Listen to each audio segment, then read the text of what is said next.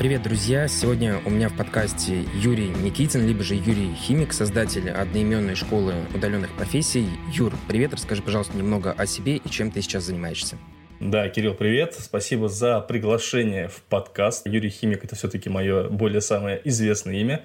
Сейчас Никитин моя фамилия, я ее не использую ну, по причинам, потом, может быть, расскажу. По каким а, в целом у меня сейчас школа удаленной профессии, я обучаю технических специалистов для онлайн-школ, кураторы, ассистенты, различные настройщики площадок, GetCourse, чат-боты, то есть ребята, которые делают, чтобы все было красиво в онлайн-школах во время обучения. Также я автор подкаста. На данный момент по поиску фриланса, это подкаст номер один, на любых площадках называется «Фриланс без приукрас». Как-то так.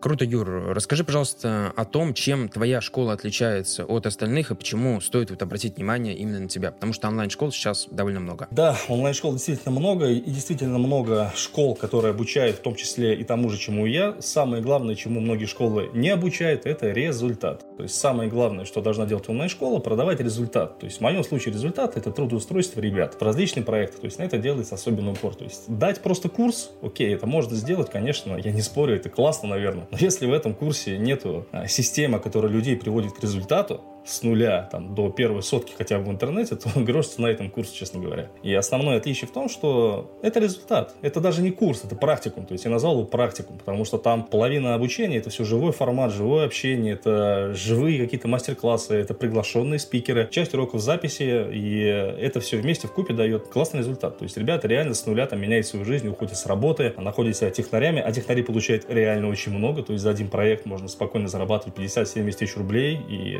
это считается еще небольшой суммой в интернете, потому что рынок огромный, рынок онлайн-школ огромный. Каждой онлайн-школе в минимальном состоянии нужно два человека. Это эксперт, ну, ассистент, технарь, куратор, который выполняет какую-то дополнительную работу. И востребованность дикая, то есть ребят у моих в среднем, ну, 3-4 проекта в лучшем случае, в худшем один, которые они ведут. А как ты пришел вот к этой модели? Потому что большинство онлайн-школ, они все-таки работают на количество, загоняют огромное количество трафика, и большинство людей не показывают результаты. Там на это есть много факторов. Кто-то обучает невостребованным профессиям, кто-то, у кого-то просто неправильный подход, кто-то просто сам не практика, даже не понимает, что ему нужно делать. Как ты вот пришел к той рабочей модели, которая у тебя есть сейчас? А, начнем с того, что в моей голове рынок инфобизнеса делится на две части. Первая часть это когда есть какой-то там, ну, назовем так, эксперт, который зарабатывает деньги себе в карман, но не ставит задачи задачей сделать результат людям. То есть, образно говоря, вот вы можете видеть в интернете там куча разных блогеров, миллионников, мошенников. Они запускают разные курсы, там типа администратор Инстаграм, директор по Инстаграму и прочее. Вот это шалобуда, которая стоит по 3-4 тысячи рублей, обещаю вам золотые горы. Да, конечно, золотые горы получит тот человек, который организует всю эту историю. Вопросов нет. Но это не совсем правильно. То есть, это такой э, черный инфобизнес, я называю. Да, конечно, он позволяет зарабатывать реально много. Но в моей голове вот эти люди, которые проводят такие курсы, они ничем не лучше, чем люди, которые организуют пирамиды типа Кэшбери, пирамиды типа Финика, которые недавно скамнулись как раз. Есть второй вариант в моей голове, который я как раз проповедую, это белый инфобиз, я точно вижу сейчас тренд рынка вот именно на белый инфобиз. Это работа на результат, это работа в белую, естественно, да? то, то есть там не обсуждается там, приемы на карту, этого быть вообще не должно. И, соответственно, я когда только начинал, вот только сам начал свою работу, я сразу в своей голове уложил простую мысль. Я работаю в стратегию, я воспринимаю онлайн-школу как бизнес. Я, как большинство воспринимаете, быстро бабки срубить, как, как полноценный бизнес, с полноценными рисками, с командой, с э, работой на результат. Короче говоря, э, я рискнул и поставил все на то, чтобы прийти к формату продавать не продавая. Чтобы люди покупали у меня продукт без э, того, что я им должен что-то обещать, какие-то золотые горы. И сейчас я вижу, что это дает результат. То есть сейчас я уже плавно ближусь к миллиону рублей. Это, в принципе, сумма нормальная, да, не особо заморачиваюсь. То есть сейчас я запускаю второй поток своего курса. Честно говоря, я играю лежа на диване в Brawl Stars, а продажи идут сами. Мне не нужно никому ничего рассказывать. За меня говорят результаты людей. Реальные результаты, настоящие. И вот именно так это и должно работать. На мой взгляд, на рынке инфобизнеса. Да, все правильно. Я думаю, что нужно еще отметить, что ты практик. На рынке есть или был определенный тренд на недоэкспертов, которые единственное, что могут, это показать красивую картинку. А по факту опыта у них не, нету. Ты был же технарем в одной из, можно сказать, крупнейших крупнейших школ по удаленным профессиям на то время, и ты вот практиковался два года. Да, тут я могу сказать, что Кирилл абсолютно прав. То есть я до того момента, как свою школу открыл, э, прошел очень такой тернистый путь, начиная там с э, обычного человека, который вел ВКонтакте, там, ну, буквально за 5000 рублей, прошел действительно в найме очень большой путь до проект менеджера управляющего, то есть я рулил целой большой командой, школа была больше 20 тысяч человек, она сейчас жива, здорова, дай бог ей счастья. И в целом, конечно, этот опыт э, позволил мне потом открыть свою. Но я скажу так, что основной опыт, который я вынес из той школы, как мне нужно делать бизнес, как бы это ни было странно. И могу сказать так, что я действительно оказываюсь прав. То есть вот те действия, которые я делаю, именно с точки зрения маркетинга, психологии людей, они максимально точечно правильны. То есть, да, были на моем пути, конечно, ошибки, я не спорю, но в целом тот путь, который я выбрал, я вижу, что он максимально правильный. И люди, на которых я сейчас смотрю и ориентируюсь, а это топ рынка, типа Мария Афонина, да, а, это действительно модель, которая будет жить дальше. То есть уходят люди от слова вообще инфобизнес, приходит к, к, к понятию онлайн-образования полноценное. И все равно останутся такие вот нишевые блоги, об этом мы дальше поговорим, там, да, про рынок, все равно останутся нишевые блоги, которые смогут ощипнуть свои там 3-4 миллиона без проблем, абсолютно. Расскажи, пожалуйста, поподробнее, кто такой Project Manager, то есть многие не понимают, просто расскажи об объеме задач.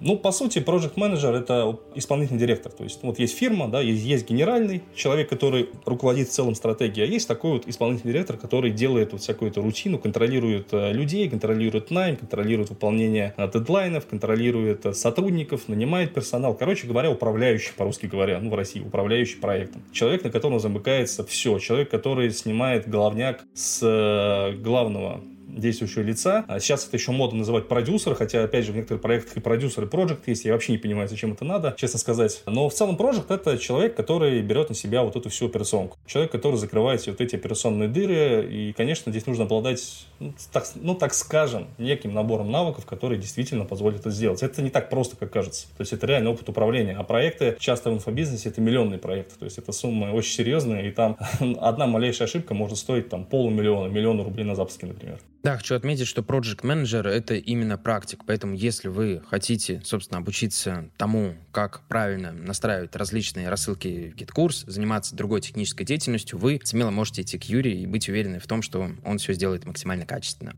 Это правда, это правда. Ребята работают в классных проектах. И действительно, ну я как бы сам, то есть я бы не обучал тому, что сам бы не прошел. К примеру, тот же GetCourse, я являюсь сертифицированным специалистом, проходил обучение от GetCourse а, самое ужасное обучение в моей жизни, но я его прошел, и это позволяет мне сейчас а, работать в этой сфере довольно спокойно и качественно. Юр, а к чему вообще идет весь рынок инфобизнеса? Как думаешь, к чему мы придем там через условные 3-4 года? Я думаю, что рынок инфобизнеса идет в сторону белой работы. То есть э, мы с тобой вчера обсуждали то, что на рынок выходят крупные игроки, такие как Яндекс, Сбербанк, самый, вот самый-самый крупняк, это типа Skillbox, Geekbrains, там, Нетология, это все заходит под государство, несомненно. Но эта история, она абсолютно никак не будет мешать тем, кто работает в белую, типа меня. То есть люди, которые а, дают результат, люди, которые работают а, в маленьких нишах. Опять же, то есть, когда мы говорим слово «маленькое», мы, мы подразумеваем там, 2, 3, 4, 5 миллионов рублей. Чтобы вы понимали, рынок инфобизнеса, он огромен, и он растет на 100% в год. Это открытые данные можно найти спокойно, без проблем. То есть, и от этого пирога легко можно чипнуть свою долю. Но, что очень важно, как опять я рынок анализирую, вижу, что вот тренд на дерьмо, которое вот, э, мы называем инфо-цыганщиной, потихоньку проходит. То есть, вот сейчас 21 год, это реально тренд, то есть, люди продают реальное, просто ужасное дерьмо по Вот я сейчас смотрю за блогерами, за некоторыми миллионниками, просто стыдно. Ну, реально стыдно. То есть они продают откровенный шлак, тем самым э, зарабатывая себе денег, но все же э, так получается, что люди не добиваются результата. Буквально сегодня, вот сейчас буквально смотрел перед э, записью этого подкаста одного блогера-миллионника, захожу к нему на страничку на продающий сайт и внизу вижу, что то, что, допустим, ИП не соответствует блогеру. Соответственно, этот момент уже позволяет э, задуматься о том, а стоит ли доверять. Потому что по закону, если в подвале сайта указан там ИП Иван Иванов, то проводить курс должен ИП Иван Иванов, а не другой. И вот такие моменты, они потихонечку начинают всплывать. То есть люди становятся более, именно в инфобизнесе, более с башкой. Я не говорю в целом про вообще Россию. То есть мы берем финика, мы знаем, да, то, что у нас э, дураков много. Люди, которые готовы вложиться там в какое-то волшебство, думая о том, что им заплатят какие-то огромные проценты, их, их всегда будет много. Но на рынке инфобизнеса криза с появлением разоблачителей. А, я, кстати, очень сильно уважаю их э, деятельность. Я считаю, что а, разоблачители большие молодцы, и э, всем рекомендую их смотреть, чтобы видеть те зашквары, которые происходят. То есть вот фраза такая типа «не, не концентрируйтесь на негатив». Ребята, концентрируйтесь на негатив. Ищите скелеты в шкафу у блогеров. Всегда ищите. У меня ищите, у всех. И перед тем, как вы сделаете выбор, вы должны понимать, что что делал этот человек в прошлом. Это обязательно нужно делать. Возможно, раньше он обманывал людей. И сейчас он рассказывает вам про какой-то успешный успех. Тогда вы должны понять, что этот человек, скорее всего, переобулся, и э, дальше, ну, верить ему нельзя. То есть один раз, один раз достаточно зашквариться, чтобы это в память ушло. И вот вся эта история с, с разоблачителями приводит к тому, что люди начинают смотреть перед покупкой. Что за человек? Отсматривать разоблачения, отсматривать оферты, внимательно отсматривать. И самое главное, что эти разоблачители формируют институт репутации, которого в СНГ нет. То есть вот недавно была история с блогером да, с Казахстана, который просто там угрожал своим подписчикам, которые, ну это просто безумие. В Америке бы, в Америке бы ее просто сожрали, она бы уже все, она бы ушла с рынка блогеров. В России пока, к сожалению, это дикий рынок. Но я думаю, что 3-4 года и все это станет в рамках закона, и вот такие блогеры, которые обманывают людей, именно мошеннические курсы продают, полное дерьмо вот это вот. Скорее всего, они вымрут, ну, сами себя и живут, потому что люди все равно умнеют так или иначе по чуть-чуть, и будет эра белого инфобизнеса. А если и останется, то все равно белый инфобиз, он будет превалировать над э, дерьмом, которое мы сейчас видим вокруг. Я думаю, что да, мы придем к американской модели, когда все инфо-цыганы с курсами по 1000, по 2000 рублей, с лживыми офферами, они просто со временем вымрут.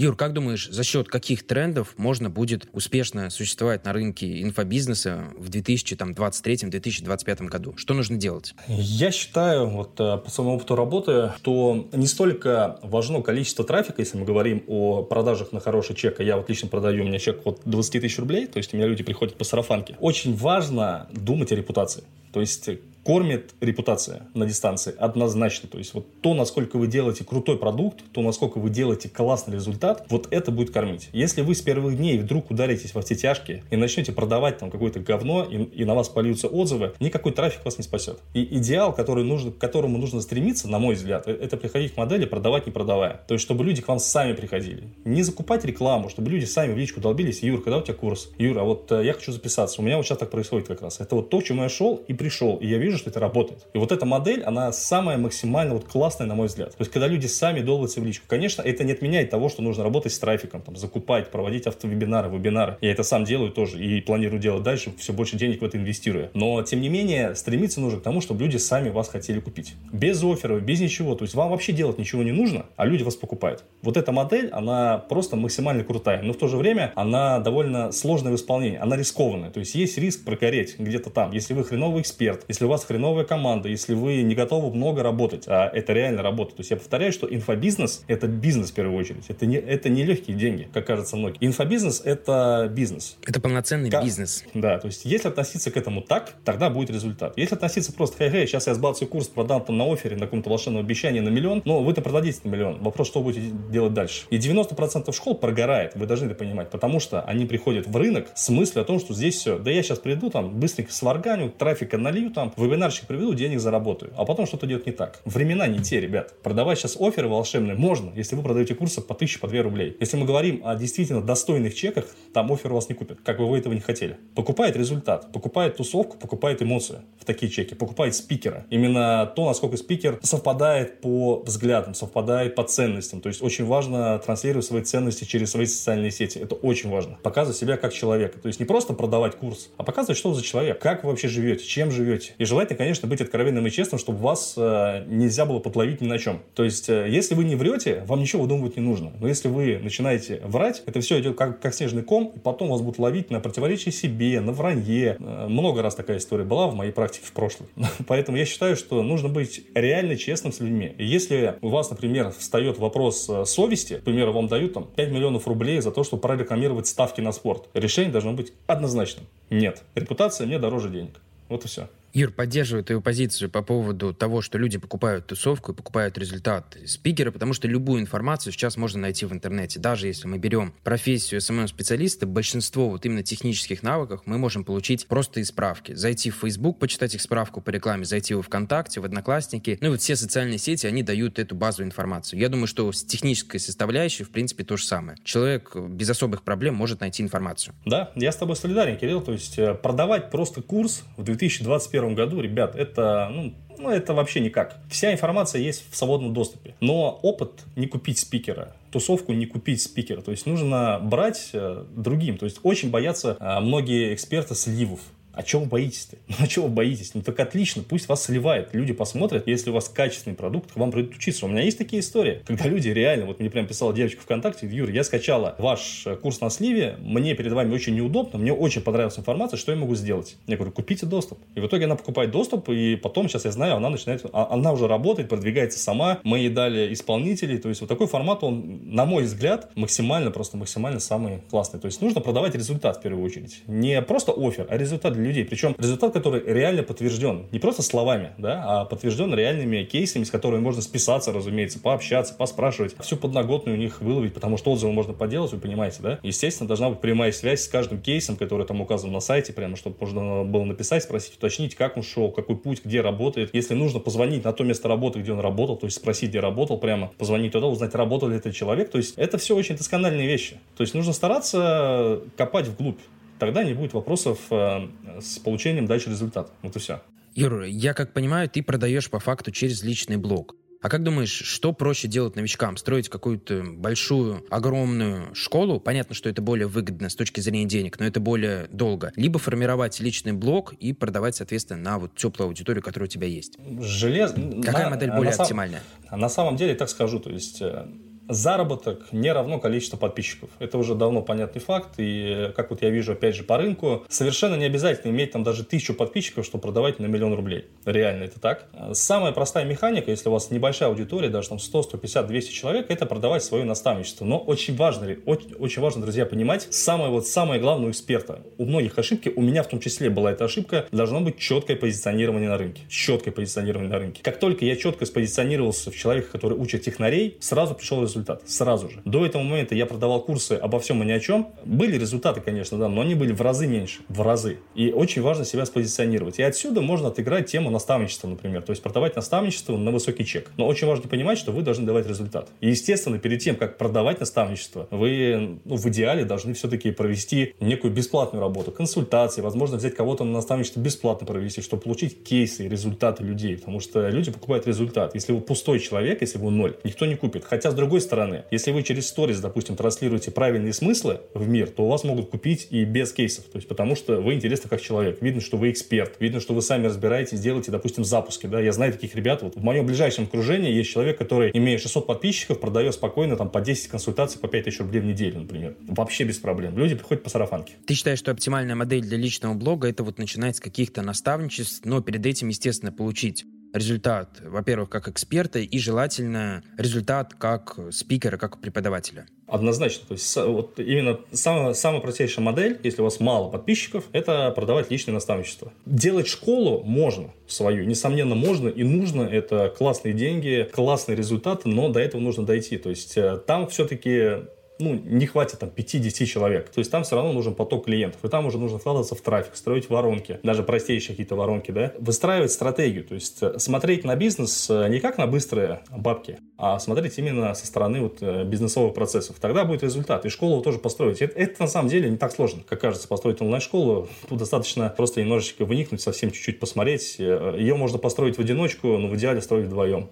А ты можешь, пожалуйста, рассказать о процессе? То есть в целом по шагам, если разбить, как прийти к тому, чтобы у тебя была какая-то небольшая онлайн-школа? То есть от первого шага до последнего? Вкратце. Ну, как я уже говорил, то есть если мы говорим о новичках, э, то самый простой вариант это начать просто без школы, допустим, в том же Телеграме работать с людьми на наставничестве. Это самый простейший вариант, реально самый простейший. То есть проще не придумать. Ты лично работаешь с людьми в Телеграме, тебе ничего не нужно. Если мы говорим за онлайн-школу, конечно, то здесь все играется от продукта. То есть сначала очень важно сделать классный, крутой продукт. Желательно проработать его с методологом, если вы сами не понимаете немножко в системе. Просто я сам разбираюсь в этом глубоко, мне очень нравится методология, а именно процесс а, от и до учеников, то есть есть я сам занимаюсь своим продуктом, да. Но если вы новичок, то, скорее всего, у вас этого опыта нет. То есть у меня-то опыт трехлетний в онлайне, еще до этого я работал как раз, руководил проектом в офлайне, большим проектом. То есть у меня есть такой опыт, я понимаю, как, как все выстраивается. Если у вас этого нет, то желательно, конечно, прибегнуть к услугам методолога, человек, который прорабатывает программу от и до. То есть вы с ним созваниваетесь, э, говорите свою экспертность и вместе с ним пошли по шагам А, Б, В, Г, Д, Е, Е. Часто методологи делают такую историю, как распаковка личности. Обалденная вещь, рекомендую ее делать. То есть э, это типа психология, технологии, но эта история позволяет из, из вас достать то, чего вы сами не видите. То есть даже я, например, работая со своим продюсером, регулярно делаю распаковку личности, хотя по факту я себя довольно хорошо знаю, и оказывается, что не знаю. Соответственно, как вы сделали продукт, дальше уже можно смотреть в сторону трафика, допустим. То есть если у вас не блог, и вы хотите там образно работать без блога, или наоборот с блогом, то в идеале сделать какой-то бесплатник, или хотя бы трифайр. То есть бесплатный продукт,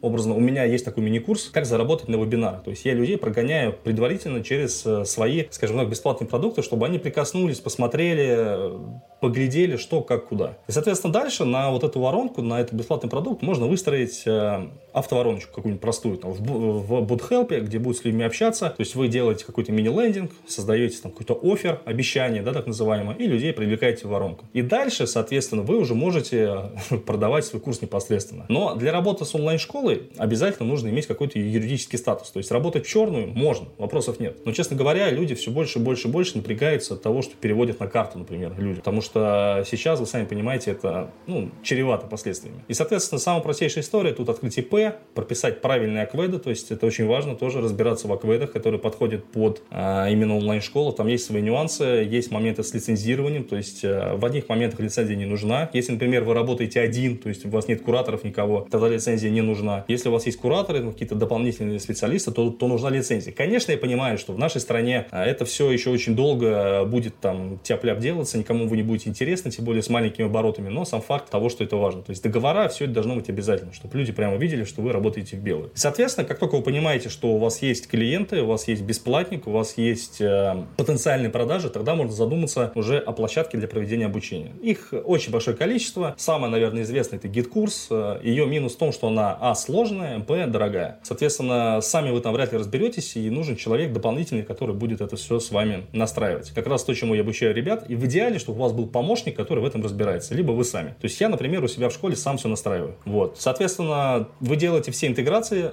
с платежными системами, которые тоже подключаются на ИП, то есть Тиньков, Продамус, и это все история туда интегрируется. Также есть заморочка с онлайн-кассами. Да, сейчас все ИП обязали ставить эти онлайн-кассы. Есть два варианта развития событий. Первый вариант, если у вас правильный аквет и вы работаете на патентной системе налогообложения, тогда вам касса не нужна. Достаточно сделать просто квитанции, и они будут автоматом отправляться. Второй вариант – подключить агрегаторы платежей. Их всего два на данный момент, которые чеки выдают сами. Это Робочек и это Продам. Юр, Я давай в техническую Продамус. часть совсем лезть не будем. Я думаю, что сложно будет понять, если кто-то предприниматель, эксперт и хочет открыть онлайн-школу, я думаю, можно с уверенностью написать Юрий. Юра подскажет прям крутого, хорошего тех спеца, который это сделает. Короче, все начинается с продукта. Это самое главное. Без продукта все остальное делать вообще бессмысленно. Вот, вот это то, что я могу сказать. Сто процентов. Сколько нужно времени и денег, чтобы открыть вот что-то минимальное? Ты как человек, который это сделал, если делать все правильно, как думаешь, сколько? Сильно, сильно зависит от навыков умений человека. Если вы не умеете ничего, то это от 300 тысяч рублей. Если у вас есть какие-то базовые, ну, базовые понимания, допустим, да, чего там базовое, совсем база-базовая, ну, можно обойтись там 100-150 тысяч рублей. То есть мне, это, мне открытие школы стало порядка ну, 1100 как раз. Но это при том, что у меня была аудитория, при том, что я разбирался в продукте, в методологии. У меня не было особых проблем с ведением соцсетей, был трафик, то есть это вот так. Но в среднем, если брать с нуля, это 1300. То есть я знаю, у меня есть там ребята в продюсерских центрах, ну, 300, да. А сколько так. нужно времени, чтобы выйти на какой-то вот первый результат? Сильно зависит от эксперта. Если эксперт молодец и разбирается в продажах, это быстро. Если эксперт никакой, мертвый, как я называю, то может быть никогда. То есть э, есть такое, знаешь, понятие, которое я тоже вывел сам в работе, мечтатели в инфобизнесе. Люди, которые mm-hmm. мечтают, которые не работают, а мечтают. Ну, такие есть везде. То есть они приходят, ты вот вроде говоришь им, что делать, они такие, о, у меня нет времени, ой, я не хочу. Сделай какой-нибудь автовебинар, пожалуйста, и все.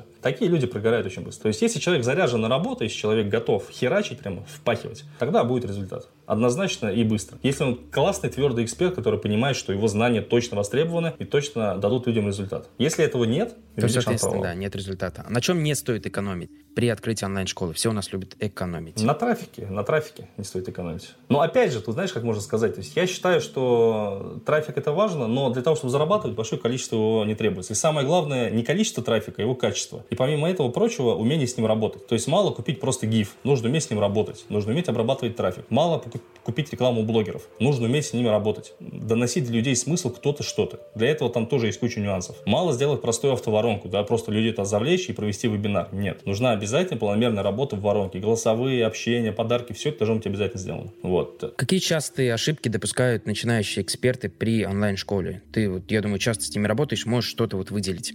Самая главная ошибка – люди мечтают о быстрых деньгах. То есть они приходят в инфобизнес, с ощущением того, что здесь все легко и просто, здесь просто рынок, который бабки сыпется прямо сверху. Это самое главное. И когда ты начинаешь им рассказывать, что здесь э, одно, второе, третье, пятое, что это бизнес, у людей просто глаза по 5 рублей, и говорят, серьезно что ли? А нам сказали, что здесь все просто. Это самое большое заблуждение. Считать, что инфобизнес это просто. Вот мы там шутили в просто школе, инфобизнес самый легкий бизнес. Вы говорят там, да? Да что там курсы продавать? Так иди продай, если так легко. Возьми да продай. В чем проблема? Юр, спасибо большое. Давай пробежимся теперь по последнему блиц-опросу, который я для тебя собрал. Правда, что все запуски строятся на системе, которая описана в книге «Запуск»? Да, да, да, да. Количество или качество? Качество, конечно. Искренность или экспертность? И то, и то. Это, это вещи взаимосвязаны, абсолютно. Какие ты можешь посоветовать бесплатные каналы для получения трафика новичкам? Слушай, Топ-3 канала. Класс. Э, топ-3 канала, я скажу так, ТикТок. Но, опять же, ТикТок сейчас, конечно, все урезает, то есть уже в разы сложнее, смотря какая тема. То есть тема заработка очень тяжело идет, реально очень тяжело. Второй канал подкасты. Вот я считаю, что подкасты на данный момент это, наверное, такой из самых крутых инструментов, один из самых крутых инструментов. Он, самый его плюс большой, он долгоиграющий. То есть вам не нужно э, постоянно что-то снимать. То есть есть подкаст, и люди могут его послушать через год, например. Чего нет в ТикТоке. Есть ТикТок это постоянная работа. И э, лично для меня, то есть, э, все-таки играет такую вот ключевую роль долгоиграющие вещи, чтобы я постоянно чем-то не занимался. Ну, третье, наверное, YouTube, да, четыре скажу. Третье YouTube, то есть, если вы даже не имеете подписчиков, просто под запрос грамотно видео оптимизируете, там можно набрать там 20-30 тысяч просмотров без проблем. У меня есть такие примеры, у меня тоже есть канал небольшой. И, кстати, с этих даже небольших роликов ко мне приходили клиенты, на которых я зарабатывал. И четвертый, это опять же аналог TikTok, Reels. Но он работает не очень понятно, то есть, э, в чем его Но преимущество? пока только том, запустился. Да, ну преимущество в том, что вот если у вас, допустим, аккаунт как ну, 1012, охваты небольшие, то можно вытащить оттуда вот ваших же людей, которые там сидят, к себе в сторис. То есть это, это польза. И потом им допродать что-то. То есть, наверное, четыре канала таких, которые позволят сейчас что-то хотя бы где-то что-то делать. Но опять же, нужно понимать, что над всеми каналами нужно работать. Это нужно это время. не история. Это, это, это не история про результат завтра. То есть подкасты неизвестны. Допустим, Кирюх начинал, я начинал. Мы не знали, что у нас там получится. Да? Мы не знали, что мы там станем ну, ну, хотя бы какие-то популярные в своей там нише где-то. Этого никто не знал. Могло получиться, могло не получиться. Вот. А тебя То еще хочу есть- отметить, что есть Яндекс.Дзен и есть VC-порталы. Если хорошо пишете, ну, это вот не про меня, я не люблю этим заниматься. Я тоже. Там много трафика. Юр, ну и последний вопрос. Можно ли построить онлайн-школу без денег? Я думаю, что нет. Я думаю, что это невозможно. Юр, спасибо большое, что пришел. На этом будем заканчивать. У Юры есть подкаст. Его можно найти на любой звуковой Юрий Химик. площадке. Да, фриланс без Да. перевозки раз, Юрий Химик. И можно перейти к Юре в Инстаграм, вообще изучить. Если вы хотите войти в рынок фриланса, то, наверное, технический специалист — это одна из тех профессий, с которых стоит начинать. Юр, спасибо. Самое простейшее. Да, Кирилл, спасибо тебе большое за приглашение. Если что, я в поиске Яндекс Гугла, Юрий Химик, вводите там все мои социальные сети, пишите. Буду рад обратной связи. Всех обнял. Спасибо, Кирилл. Всем удачи. Всем удачи.